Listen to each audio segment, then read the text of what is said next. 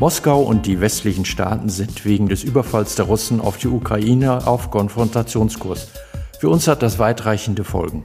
Öl und Gas werden knapp, die Mobilitäts- und Klimawende ist deshalb drängender und brisanter denn je. Die Regierung muss ihre Ziele überprüfen. Sind die noch erreichbar? In Frage stehen aber auch die bislang erdachten Instrumente. Reicht die Förderung alternativer Antriebe wie der Elektromobilität aus? Muss Verkehrspolitik vielleicht völlig neu gedacht werden? Dazu sprechen wir mit einem Gast, der beide Seiten des Regierens kennt. Wir, das sind Jana Kugut und Dieter Fockenbrock, haben Daniela Kluckert eingeladen. Sie vertritt seit Jahren die verkehrspolitischen Positionen der FDP im Bundestag und seit dem Regierungswechsel ist sie parlamentarische Staatssekretärin im Verkehrsministerium und verantwortet nun also auch die Entscheidungen der Bundesregierung. Fastlane, der Mobilitätspodcast von Tagesspiegel Background. Gespräche mit Pionieren, Visionären und Entscheiderinnen über das mobile Leben von morgen.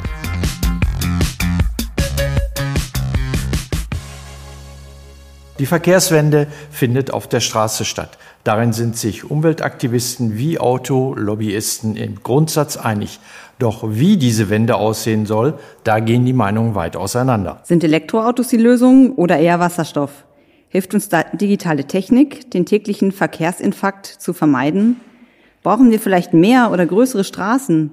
Wer bezahlt eigentlich die Verkehrswende? Der Staat, die Autofahrerinnen oder wir alle?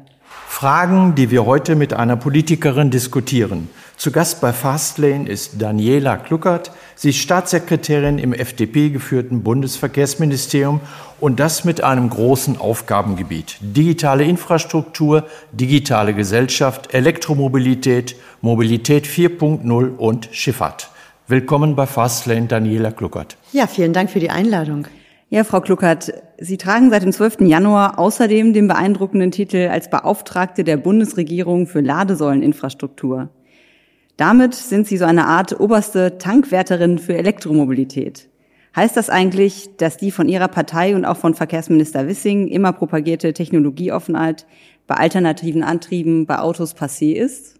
Wichtig ist, dass wir bei der Dekarbonisierung des Verkehrs vorankommen. Und da gibt es verschiedene Möglichkeiten. Es Wasserstoff, Brennstoffzelle, gibt es alternative Kraftstoffe und eben die Elektromobilität, die batteriebetriebene Elektromobilität. Und sie wird eine sehr wichtige Rolle spielen. Sie spielt schon eine wichtige, aber sie wird noch eine wichtigere Rolle spielen. Wir wollen das auch. Wir wollen Leitmarkt werden bis 2030. Das müssen wir werden. Das müssen wir werden, weil wir die viertgrößte Welt, äh, Volkswirtschaft der Welt sind. Das müssen wir werden wegen dieser starken Automobilindustrie, die wir auch halten und ausbauen wollen. Und deswegen können wir nicht einfach zuschauen und sagen, äh, wir gucken jetzt mal, was sich entwickelt, sondern es ist wichtig, da die Rahmenbedingungen zu setzen. Und dazu gehört zwangsläufig die äh, Ladesäuleninfrastruktur. Und Volker Wissing hat das zu einem absoluten Schwerpunkt dieses Hauses gemacht. Und ähm, das finde ich eine sehr kluge Idee. Und da möchte ich gerne mein ähm, politisches, ähm, ja, meine politischen Funde damit reinwerfen und da helfen, dass wir da, ähm, dass wir da schnell auch besser werden und mehr, mehr Ladesäulen auf die Straßen bringen. Also kann man zusammenfassen, die Elektromobilität genießt im Verkehrsministerium oberste Priorität. Ja, das kann man so sagen. Ja, für die deutschen Fahrzeughersteller scheint der Kurs längst klar. Auch sie setzen überwiegend auf batterieelektrische Mobilität. Selbst die Lastwagenhersteller glauben nicht mehr so wirklich an die alternative Wasserstoff. Vom größten Abseitsmarkt der Welt für Autos, nämlich China, gar nicht erst zu reden. Läuft da gerade trotzdem so ein bisschen politische The Theorie und Praxis auseinander? Wir haben vor einiger Zeit schon mal das Wasserstoffauto ähm, totgeschrieben, sage ich mal. Und es wurde abgeschrieben, es wurden schon viele Sachen einmal abgeschrieben und kamen dann neu wieder. Und ähm, so äh, denke ich, wird das auch in jetzigen in vielen Bereichen sein. Wir werden jetzt mit den steigenden Energiepreisen auch eine Renaissance äh, gegebenenfalls noch von anderen Dingen erleben. Deswegen würde ich nichts abschreiben. Ich glaube, ähm, der Staat sollte technologieoffen sein und es zulassen, dass in alle Richtungen der Markt offen ist, geforscht wird, wenn es eben das Ziel der Dekarbonisierung erreicht und trotzdem nicht untätig sein. Und genau das machen wir. Also nicht untätig sein bedeutet eben zum Beispiel die Ladesäuleninfrastruktur massiv auszubauen, da ähm, die richtigen Incentives äh, zu setzen, äh, damit dann natürlich auch der marktgetriebene Hochlauf äh, kommt.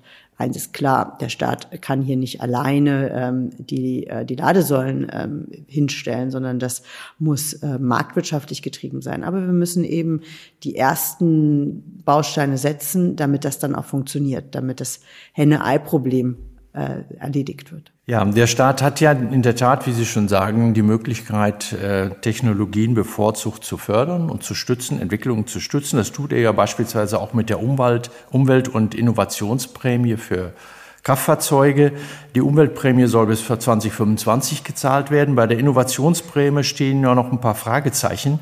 Wie lange wird es sie noch geben? Wie hoch wird sie sein? Soll noch weiterhin Plug-in-Hybride, also nur Teil Weise elektrisch betriebene Fahrzeuge gefördert werden. Sie können uns jetzt aufklären, wie es weitergeht. Das kann ich natürlich leider hier nicht verkünden, sondern wir sitzen gerade an dem Masterplan 2 für Ladesäuleninfrastruktur und daraus heraus werden sich dann auch diese Dinge entwickeln, die Fragen, die sich dann stellen. Eins ist klar, wir können nicht eine Dauersubventionierung von Autos ähm, darf diese Strategie fahren, sondern ähm, es, es muss darum gehen, dass ähm, sobald sie auch marktfähig sind, dann natürlich auch dem, in den Markt entlassen werden. Könnten Sie uns denn wenigstens einen Zeitpfad nennen, wann es eine Entscheidung geben wird? Also die wird es auf jeden Fall in diesem Jahr noch geben. Ähm, wir werden jetzt im ersten, im ersten Halbjahr den Masterplan äh, veröffentlichen und ähm, daran anschließend werden sich dann auch die Förderprogramme. Wir haben ja noch viele Fragen da auch zu klären, auch insbesondere bei der Ladesäuleninfrastruktur. Wir haben jetzt die, ähm, das Deutschlandnetz, ähm, die Ausschreibungen sollen auch bis zum Herbst ähm, mit den die Verhandlungen mit den Bietern abgeschlossen sein, dass wir da auch Klarheit haben. 2025 soll das Deutschlandnetz stehen, also mindestens 1000 Schnellladesäulen oder Standorte, ähm, 1000 äh, Schnellladestandorte sein. Das ist schon ein großer Wurf. Und ähm, ich glaube, dass vor allem die Infrastruktur wichtig ist, dass es dann am Ende nicht äh, sein kann, dass wir da Autos massiv weiterhin fördern für den Privatgebrauch. Mhm, bevor wir zu dieser Infrastruktur nochmal zurückkommen, äh, zu dem äh, Spezialthema und auch sehr äh, stark diskutierten Thema Hybride äh, inwieweit die uns voranbringen bei, bei der Suche nach alternativen Antrieben. Ähm, die Bundesregierung hat sich das Ziel gesetzt, 15 Millionen Elektroautos bis 2030 auf Deutschlands Straßen. Ähm, und äh, aus Sicht Ihres Ministeriums äh, werden zu den 15 Millionen auch diese Plug-in-Hybride gezählt und das eben wohl in der Hoffnung, dass die Nutzer dieser Fahrzeuge die Fahrzeuge auch elektrisch tatsächlich nutzen. Die Praxis zeigt aber, und das zeigen ja auch Untersuchungen, dass das eben sehr häufig nicht der Fall ist. Macht das wirklich Sinn, diese Plugins weiter zu fördern? Nun ist es so, dass die Plugins vor allem deswegen auch ähm, nicht benutzt werden, weil es für die Fahrer heutzutage noch sehr bequem ist, es anders zu machen. Ja, ähm, ich sag mal, die nicht ausgerollte Leitung im Kofferraum liegen zu lassen und ähm, man kann sich ja auch überlegen, ob man da Regelungen verändert, dass man auch bei der Dienstwagenbesteuerung, dass man schon darauf setzt, dass die auch elektrisch gefahren werden müssen. Ansonsten ist es natürlich richtig, auch gute Technologien miteinander zu verbinden, um dann auch eine andere Technologie in den Markt reinzubringen. Also ähm, wenn Sie heute eben unterwegs sind, ich sag mal, Sie haben einen Dienstwagen, Sie fahren viel dienstlich, dann ist es einfach, dann ist es noch nicht wieder komfortabel, tatsächlich mit dem Elektroauto alleine zu fahren. Das müssen wir ändern, aber wir müssen auch den Weg dahin beschreiten. Und ähm, dabei müssen wir die Menschen mitnehmen, äh, die mobil sein müssen, sein wollen und äh, wir müssen natürlich auch unsere Industrie auf diesem Weg mitnehmen. Ein anderes Thema, Frau Kugert, im Zusammenhang mit der staatlichen Förderung, das ist der Export mit einer Prämie verkaufter äh, oder versehener Fahrzeuge. Das passiert wohl immer wieder. Was ist bei den Haltefristen geplant, damit solcher Export von vom deutschen Staat geförderten Elektrofahrzeugen unterbleibt? Ja, wir haben dieses Problem tatsächlich vor Augen, aber auch das wird äh, wirklich in einem Paket dann entschieden, weil wir hier auch das insgesamt anschauen müssen, was das für Auswirkungen haben. Uns ist es wichtig, dass wir diese PKWs auf die Straße bekommen, ähm, dass wir äh, hier vorankommen und ähm, ich sage Ihnen, die Förderung in ganz vielen Bereichen, Sie hatten das vorhin gesagt, ich bin noch für die Digitalisierung, digitale Infrastruktur zuständig. Es ist immer so, man versucht das mit so einer Präzision von einer minimalinvasiven Operation äh, zu versuchen, das Bestmögliche zu erreichen. Also den kleinstmöglichen Mitteleinsatz mit dem größtmöglichen Effekt. Und manchmal sieht man dann, ups, da sind, äh, da passieren Sachen, die wir gar nicht so geplant hatten, die ähm, manchmal einfach anders laufen, manchmal sogar kontraproduktiv sind. Und da muss man dann nachsteuern. Und ähm, wir werden uns diesen insgesamt diesen Bereich schauen wir uns gerade an. Aber ähm, das wird eben dann auch äh, eine, ein, ein, ein, ein, ein Plan sein, mit dem wir dann rausgehen. Ja, Sie haben es gesagt, äh, neben den oder damit die Elektromobilität noch mehr an Fahrt aufnimmt, ist die Ladeinfrastruktur entscheidend. Da ist das Ziel eine Million öffentliche Ladepunkte bis 2030. Aber auch da gibt es ja noch einiges zu tun. Anfang März gab es laut Bundesnetzagentur 48.225 Normal- und 8.400 Schnellladepunkte in etwa. Und in der Hälfte der deutschen Städte existieren Stand heute allerdings noch keine einzige öffentliche zugängliche Ladepunkt wie wollen Sie denn dann die eine Million erreichen? Können Sie da ein bisschen mehr Details nennen? Ja, eins ist klar, das ist eine gesamtwirtschaftliche, gesamtgesellschaftliche Aufgabe. Also das kann nicht nur hier das Bundesministerium für Digitales und Verkehr tun, das kann nicht nur die Wirtschaft tun, das können nicht nur die Länder und die Kommunen tun, aber es können alle zusammen tun. Und ähm, da müssen wirklich alle mithelfen. Also ich sag mal, die Energiewirtschaft muss hier schneller werden bei den Netzanschlüssen, bei den Zusagen für ähm, die, den, den Stromnetz. Das ist ein riesiges Nadelöhr, ähm, was wir verändern. Da müssen wir Veränderungen hinbekommen, dass es schneller geht, dass diese geplanten Ladesäulen dann auch ans Netz kommen. Das sind die Länder und die Kommunen gefragt, flächenfrei zu geben. Ähm, das geht nicht nur um die eine Ladesäule vor dem Rathaus, äh, die dann Medien äh, schön und für die Bevölkerung schön zu sehen ist, sondern wir müssen hier wirklich an Flächen arbeiten. Es gibt, wir haben ja die nationale Leitstelle für Elektromobilität, die hat ein ganz tolles Flächentool. Auch an dieser Stelle möchte ich dafür nochmal Werbung machen. Wer meint, er hat eine Fläche, die sich eignen würde für Ladesäuleninfrastruktur, der kann die da eintragen und kriegt dann auch eine Pacht natürlich, wenn dann ein Unternehmen kommt. Das ist der Bund, der die richtigen Fördermöglichkeiten ähm, machen muss und natürlich die Unternehmen, die da auch ausbauen müssen. Und ähm, da werden wir in diesem Masterplan, ähm, der jetzt ja gerade in der Ressortabstimmung auch ist, äh, werden wir einen, einen Strauß an Themen angehen. Und eins ist klar, wir müssen da schneller werden. Ich glaube aber auch, dass wir in äh, dem technischen Bereich noch viele Innovationen erleben werden, Veränderungen erleben werden, die dann auch gegebenenfalls nochmal eine Anpassung ähm, der Strategien erfordern, der Zahlen erfordern. Wenn wir jetzt ähm, beim Schnellladen zum Beispiel sind, die Batterien das besser aushalten, das besser funktioniert, ähm, die Batterien besser werden, das schnell, das Laden besser werden, vielleicht gibt es auch nochmal Innovationen, innovative Ladetechniken. Das alles ist ja nicht ausgeschlossen. Dann gibt es da gegebenenfalls Anpassungen. Wichtig ist, dass ähm, am Ende des Tages ähm, 2030 wir dahin kommen müssen, dass das ähm, Laden so einfach ist wie das Tanken beziehungsweise die Fahrt, die heute mit einem Verbrenner ist, dann mit einem Elektroauto genauso gut gefahren werden kann. Also ähm, der tägliche Bedarf, aber auch die Urlaubsreise, die Dienstfahrten, die gegebenenfalls auch schnell und ähm, und einer hohen Anzahl Energie zur Verfügung, für die das zur Verfügung gestellt werden muss. Also dass die Mobilität, die muss so angenehm und so komfortabel sein, wie sie jetzt auch ist. Um das nochmal so runterzubrechen auf ein Monatsziel, es müssten also fast 10.000 äh, neue Ladepunkte pro Monat in Betrieb genommen werden.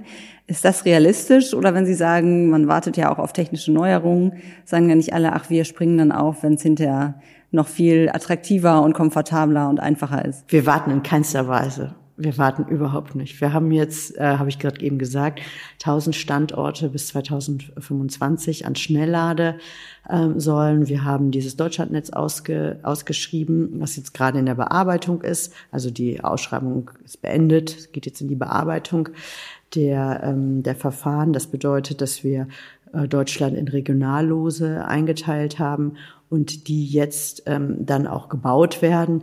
Wir haben ähm, die Autobahngesellschaft selbst damit beauftragt, an den unbewirtschafteten Raststätten Schnellladesäulen auszubauen. Ähm, die ähm, die Tankstellen, die, also die bewirtschafteten Rastanlagen, die werden jetzt massiv auch ausbauen. Das heißt, wir warten in keinster Weise ab, sondern ähm, wir tun das, was als Staat notwendig ist, um diesen Hochlauf auch angehen zu können.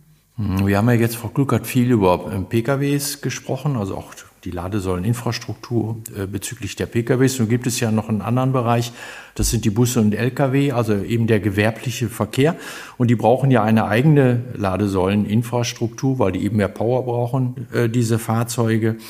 Ähm, ist denn die Elektromobilität nach Ihrer Ansicht auch bei diesen großen Fahrzeugen die erste Wahl?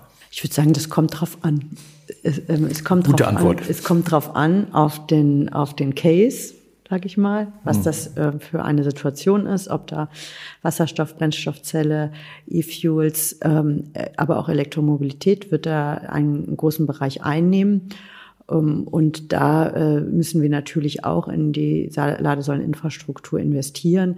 Ich sag mal, ein klassisches Beispiel ist, äh, was absolut Sinn macht, ähm, ist der kombinierte Verkehr, der zum Beispiel von Werktoren hin ähm, zu einem Umladeplatz dann auf die Schiene, die wir ja auch stärken wollen, ist ja ein großer, wichtiger Teil dieser Dekarbonisierung des Verkehrs, ist die Schiene, dass wir da an so an, an, an so Terminals, ähm, an denen dieser Umschlag stattfindet, dass wir da natürlich Ladesäulen aufbauen.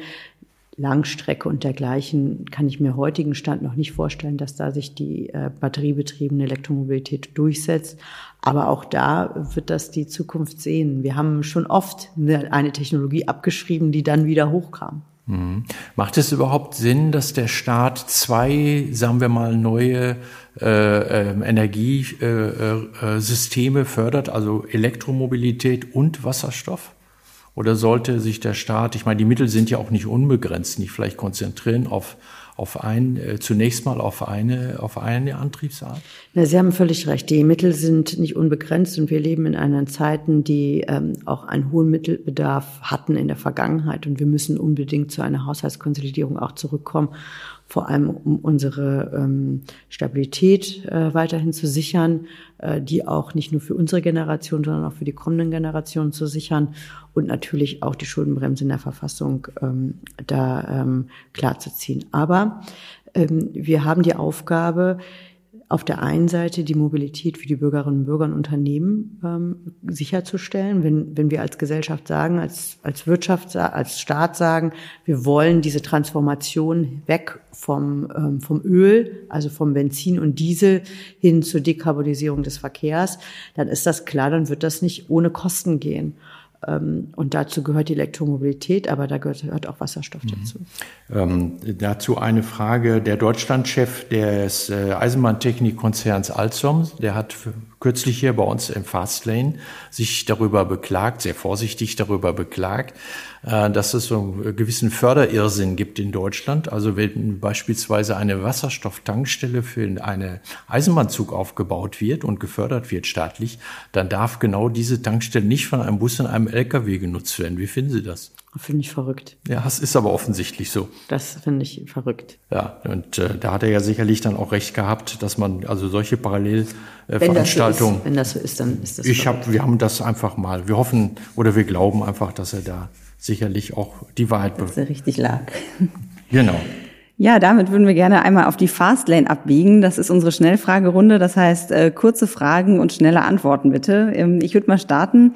Ihr persönliches und politisches Motto lautet schneller unterwegs. Schneller als wer? Schneller als bisher. Immer schneller bedeutet allerdings auch wachsenden Energieverbrauch, Frau Kluckert. Das ist reine Physik. Äh, sollten wir angesichts knapper Energiereserven nicht besser etwas langsamer angehen lassen? Ich glaube nicht, dass wir ähm, als Gesellschaft ähm, langsamer werden sollten, sondern wir sollten neue Wege finden, um schneller sein zu können. Und diese müssen ressourcenschonend sein. Dann die dritte Frage geht nochmal zum Streitthema Tempolimit. Sie sind ja gegen ein generelles Tempolimit auf Autobahnen. Wäre denn eine die temporäre Geschwindigkeitsbegrenzung gerade in diesen Zeiten, die ja ähm, durchaus ähm, Veränderungen bedarf, bedürfen, wären die denn vertretbar? Ich finde das Thema ehrlicherweise langweilig. Es ist immer das Gleiche. Und ähm, natürlich ist niemand gegen ähm, sinnvolle sinnvolle Geschwindigkeitsbegrenzung auf den Straßen und die muss eben sinnvoll sein. Und das ist so ein, ein Thema, das so emotionsbelastend ist und immer wieder rausgeholt wird. Ich halte von dieser Debatte einfach nichts. Gut, dann verlassen wir die schnelle Strecke mal schnell auch wieder. Äh, Frau Kluckert, als parlamentarische Staatssekretärin sind Sie auch zuständig für die vorhin schon zitierte Mobilität 4.0. So steht das jedenfalls in Ihrer Stellenbeschreibung. Was, wo findet die Mobilität 4.0 statt? Vor allem auf der Straße? Nein, die Mobilität 4.0, die findet überall statt. Also ähm, Mobilität 4.0 bedeutet digital vernetzt, ähm, bedeutet neue Antriebe, ähm, bedeutet Innovation überall. Und wenn wir uns den Luftverkehr angucken, dann sehen wir, dass es da eine Fülle von Innovationen gerade gibt, die auch zum Beispiel ähm, zu leiseren, ähm, energieärmeren oder aber auch dekarbonisierten Luftverkehr führt. Wir sehen, dass da ähm, richtig viel passiert im Bereich des autonomen Fahren und ähm, da darf ich auch mal meine Vorgängerregierung loben, die da mit einem Gesetzentwurf äh, kam, die den öffentlichen Nahverkehr äh, äh, einen riesigen Schritt hin zum Autonomen ermöglicht hat. Wir machen jetzt gerade die Verordnung dazu, die geht gerade durch den Bundesrat. Und ähm, wenn das dann Wirklichkeit äh, wird, dann wird man noch mal sehen, was Deutschland als Technologiestandort alles leisten kann und was eben auch unsere Verkehrsbetriebe leisten können. Ähm, und äh, genau, das, das wird, das wird eine, eine, tolle Zeit, die da anbricht in diesem Bereich. Ja, wir bleiben ja so ein bisschen auf der Straße, also ganz profan fast schon. Und äh, deswegen die Frage, für den Klimaschutz wird es ja kaum reichen, die jetzt, glaube ich, knapp 50 Millionen Pkw in Deutschland einfach auf Elektromobilität oder für irgendeinen anderen Antrieb umzurüsten, sondern es gilt ja, Verkehre in irgendeiner Form zu verlagern und zu verändern. Ähm, was ist da Ihr Programm? Also zum Beispiel Verkehre zu bündeln, indem man den öffentlichen Nahverkehr ähm, stärkt, indem man ihn attraktiver macht und an die, näher an den Menschen bringt. Das ist auch ein Thema, was im Verkehrsminister Wissing wirklich enorm wichtig ist und wo er auch viel mitarbeitet, zusammen mit den äh, Verkehrsministern der Länder. Und hier schauen wir, wie wir besser werden. Also ich will mal ein Beispiel sagen. Wenn wir in den ländlichen Raum angucken, dann sehen wir häufig, nicht überall, aber häufig, dass er unzureichend mit öffentlichem Nahverkehr ausgestattet ist. Und wenn wir jetzt aber in diesen unzureichenden öffentlichen Nahverkehr einfach, sage ich mal, statt vier Busse, acht Busse am Tag fahren lassen, werden sie nicht eine Person mehr erreichen. Ich sage mal nicht eine, also jetzt, es mhm. wird im Promillebereich sein. Aber wenn Sie jetzt in, ähm, im ländlichen Raum die Busse auf den auf die Bahn abstimmen, wenn sie dazu noch äh, gegebenenfalls statt einfach nur mehr Busse äh, ein On-Demand-Verkehr zusätzlich anbieten, der dann auch Strecken abdeckt, die momentan von den Buslinien nicht abgedeckt werden, das miteinander vernetzen und verknüpfen und dann auch noch digital buchen können, digital sehen können, ähm, wann welcher Bus fährt, da die, die ganzen Strecken, die ganzen Wege abgebildet bekommen, dann kann das ein echter Mehrwert sein. Ein Satz noch dazu. Sie werden es nicht schaffen, dass im ländlichen Raum, also das glaube ich, äh, ähm, dass im ländlichen Raum das Auto abgeschafft wird. Ich komme, bin zwar jetzt Berlinerin, aber ich komme ursprünglich aus einem sehr ländlichen Raum in Niedersachsen und dass da die Leute auf einmal ihre Blumenerde, ihre Kisten Wasser äh, mit dem Bus transportieren, das kann ich mir nicht vorstellen. Und zwar, selbst wenn sie nach Hause gefahren werden würden mit dem On-Demand-Verkehr, wartet trotzdem keiner vor Obi und Aldi auf sie, ja, um sie da einzusammeln. Aber was wir erreichen können, ist das zweite, das dritte Auto, dass das nicht mehr nötig ist. Und daran sollen wir hart arbeiten und das machen wir auch. Hm, was äh, ne, den öffentlichen Verkehr angeht, äh, heißt das aber unterm Strich, es geht nicht darum, noch mehr Geld einfach in dieses System reinzupumpen, sondern etwas schlauere und intelligentere Lösungen für den Nahverkehr zu finden. So ist es. Also es wird nicht ganz ohne Geld gehen, ja. Das, das kostet was. Immer, ja. Das kostet was. Aber es geht eben darum, die Dinge zu vernetzen und ähm, die Lösung adäquat zu machen. Also wir sehen auch in vielen Bereichen in Deutschland, wo das wirklich auch toll funktioniert. Hamburg ist so ein Beispiel. Auch München macht sehr viel. Aber auch kleinere Kommunen, da ähm, funktioniert das wirklich richtig gut. Es müssen nicht immer nur die großen Städte sein.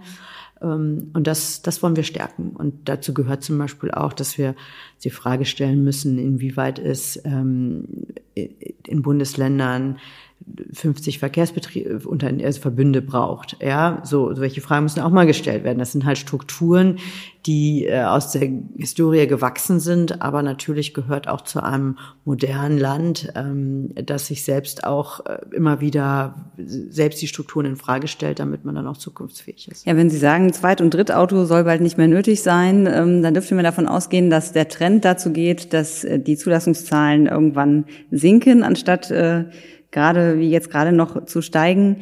Brauchen wir denn dann überhaupt noch mehr Straßen? Ähm, wir brauchen eine Infrastruktur in Deutschland, die auf ähm, die diesem Land auch angemessen ist. Und äh, derzeit haben wir eine Infrastruktur, die in vielen Bereichen marode ist.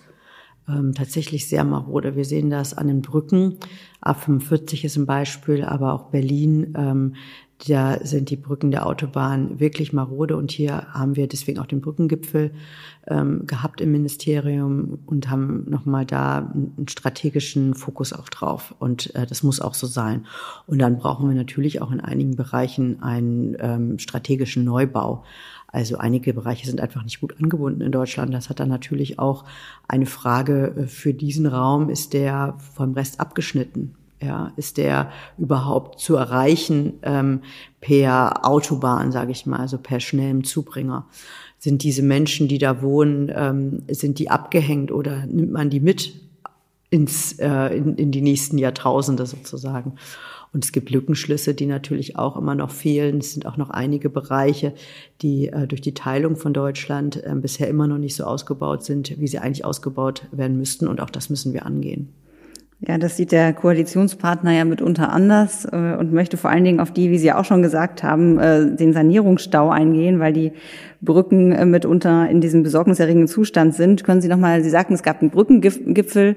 Können Sie noch mal sagen, was genau soll konkret getan werden, um dieses Problem anzugehen?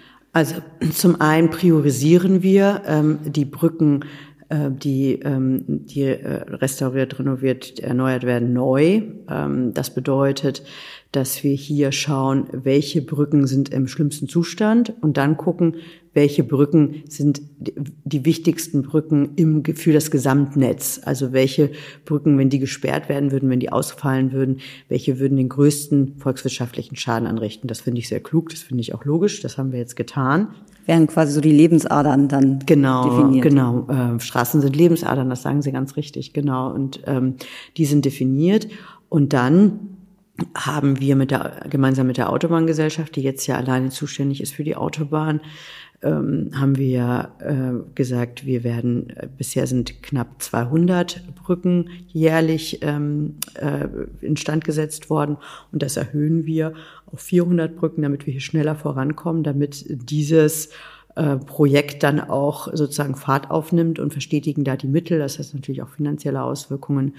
Das tun wir, damit eben die Infrastruktur weiter so genutzt werden kann wie bisher und dass wir Brückensperrungen, wenn über, also dass wir die verhindern. Das hätte man früher machen müssen, aber brauchen wir jetzt nicht eine rückwärtsgewandte ähm, Diskussion führen, sondern wichtig ist, dass wir es angehen. Dafür gibt es dann auch einen extra Topf für die Brückensanierung. Es gibt auf jeden Fall eine Verstetigung der Mittel. Das wird an keinem Euro hängen, dass wir da, dass wir da nicht vorankommen. Hm. Aber grundsätzlich ist es ja so, Frau Gluckert, äh, wir hatten es vorhin schon mehrfach angesprochen, Straße, Schiene, Wasserwege, äh, alle konkurrieren um das Geld des Staates, Investitionsstau aller Orten, ob das bei der Bahn ist, sogar selbst äh, bei den Wasserwegen haben wir die Probleme, dass, dass die Schiffe zum Teil nicht mehr fahren können. Überall herrscht also Notstand und Geld ist nicht im Überfluss vorhanden. Äh, Planungskapazitäten haben wir inzwischen festgestellt. Äh, in der Realität werden auch knapp. Die Planung, Planungsbüros sind weitgehend überlastet. Ähm, muss die neue Bundesregierung, nicht mehr ganz so neue Bundesregierung, muss man jetzt sagen, äh, nicht ganz klare Investitionsprioritäten setzen und auch neue Prioritäten setzen? Naja, wir haben da ja im Koalitionsvertrag auch einiges zu gesagt. Wir haben gesagt, dass wir ähm, deutlich mehr Geld in die Schiene investieren wollen als in die Straße. Das ist schon mal eine Aussage und das werden wir auch tun. Ähm, wir haben äh, ganz klar gesagt, dass wir die Ingenieurbauwerke, das sind Tunnel, das sind Brücken, stärken wollen, dass wir da einen Fokus drauf setzen. Ähm, wir wollen eine Verlagerung auch auf die Wasserstraße. Auch hier werden wir eine Verstetigung der Mittel brauchen, um tatsächlich die ganzen Fragen wie die Schleusen ähm, und dergleichen auszubauen, aber auch die Häfen. 80 Prozent unseres Importes, Exportes geht über die Seehäfen. Ich wundere mich manchmal, wie wenig das eigentlich bekannt ist im Hinterland, äh, sage ich mal, wie wichtig eigentlich unsere Häfen sind, unsere Seehäfen, äh, unser Tor zur Welt. Ähm, da müssen, da muss investiert werden und am Ende des Tages ist mit diesen Prämissen, die ich Ihnen gerade gesagt habe, müssen die Gelder verteilt werden. Und ähm, da bleibt natürlich für das eine oder andere dann äh, gegebenenfalls wird das nach hinten ähm, rücken, aber das sind die Prämissen und trotzdem muss natürlich auch in, in, in die Autobahn und ähnliches investiert werden. Aber ist klar, Geld ist endlich. Es gibt ja diesen berühmten äh, Bundesverkehrswegeplan, der immer für viele Jahre festzurrt, mhm. wann, wo, wie viel äh, äh, investiert werden soll. Muss dieser Bundesverkehrswegeplan nach Ihrer Ansicht mal einmal gründlich überarbeitet werden? Der Bundesverkehrswegeplan, der wird ja mal vom Bundestag beschlossen. Das ist, das also, also ist ein Gesetz, das vom Gesetzgeber beschlossen worden ist im Bundestag. Und der ist jetzt der Bundesverkehrswegeplan 2030. Das ist jetzt also auch nicht bis in alle Ewigkeiten festgeschrieben, sondern bis, noch acht Jahre. bis 2030. Ähm, und der wird auch evaluiert. Das wird er auch gerade. Gerade wird er evaluiert. Und ähm, auf, diesem, auf diesen Beschlüssen werden wir auch den, die Bundesverkehrswege dann ausbauen. Hm, evaluiert heißt, es könnten daraus auch neue Entscheidungen über den Bau von Verkehrswegen entstehen. Es ist ja nie so, dass etwas, ähm, etwas, was noch nicht angefangen worden ist, in Stein gemeißelt ist. Aber das ist, ähm, das sind auch, ich kann auch nur davor warnen, sozusagen jedes einzelne Projekt, ähm, das auch eine lange Debatte hinter sich immer wieder auf den Prüfstand zu stellen. Wissen Sie, wir haben Planungszeiten in Deutschland, die gehen in die Jahrhunderte bald. Und wenn wir immer alles noch 20, 30, 40, 50 Mal auf den Prüfstand stellen, dann geht überhaupt nichts mehr voran in diesem Land. Und das ist sehr, sehr gefährlich, weil es auch ähm, für unsere Infrastruktur sehr schwierig ist. Und ähm, häufig sind auch schon Kompromisse gefunden worden, Debatten geführt worden. Und dann äh, bin ich auch jemand, der dann sagt, da müssen wir auch mal loslegen mit der Umsetzung. Nicht immer nur reden, sondern auch mal umsetzen. Ja, getreu im Motto Tempo machen. Ja, damit äh, gehen wir auch auf die Fastlane-Schlusskurve, jetzt egal ob auf Straße, Schiene oder Wasser. Ähm, eine unserer letzten Fragen. Was war denn aus Ihrer Sicht die größte verkehrspolitische Fehlentscheidung der vergangenen Jahre? Als Berlinerin würde ich sagen, den Flughafen Tegel schließen. Das lassen wir einfach jetzt mal so im Raum stehen. Äh, Politik gilt ja als die Kunst des Machbaren, Frau Kluckert. Und äh, verlangen die Mobilitäts- und Klimawende, äh, so wie sie im Koalitionsvertrag vereinbart sind, die Maßnahmen, die dort vereinbart sind, äh, aber nicht wegweisende politische Entscheidungen und damit auch einen stärkeren staatlichen Zwang, damit sich überhaupt irgendetwas bewegt. Ähm, da muss ich jetzt mal zurückfragen, was Sie da konkret mit meinen. Ein Beispiel könnte sein die Frage Verlagerung von Güterverkehr auf die Schiene. Das ist ja so ein verkehrspolitischer Dauerbrenner seit ich weiß nicht wie vielen Jahrzehnten, aber sie findet einfach nicht wirklich statt. Das ist ja das Problem. Äh, dafür gibt es, mag es viele Gründe geben. Straßenverkehr ist eben extrem flexibel äh, und es gibt und, und kostengünstig auch oder war es zumindest bislang, bevor wir die Preisexplosion hatten. Äh, und könnte der Staat nicht da mit äh, etwas, äh, sagen wir mal, klareren Maßnahmen nachhelfen, damit diese Verlagerung auch stattfindet? Ähm, erstmal haben wir auch in diesem Koalitionsvertrag wieder festgeschrieben, dass wir daran arbeiten wollen, dass wir einen höheren Anteil an ähm, Verkehr auf der Schiene haben. Das ist etwas, was tatsächlich alle wollen. Nur dann ist es auf der einen Seite so, wer A sagt, muss auch B sagen. Wir haben gerade eben darüber gesprochen, wie das ist mit Verkehrsinfrastrukturprojekten, Ausbau der Bahn. Ähm, sagen alle ja, aber bitte nicht in meinem Hintergarten. Ja.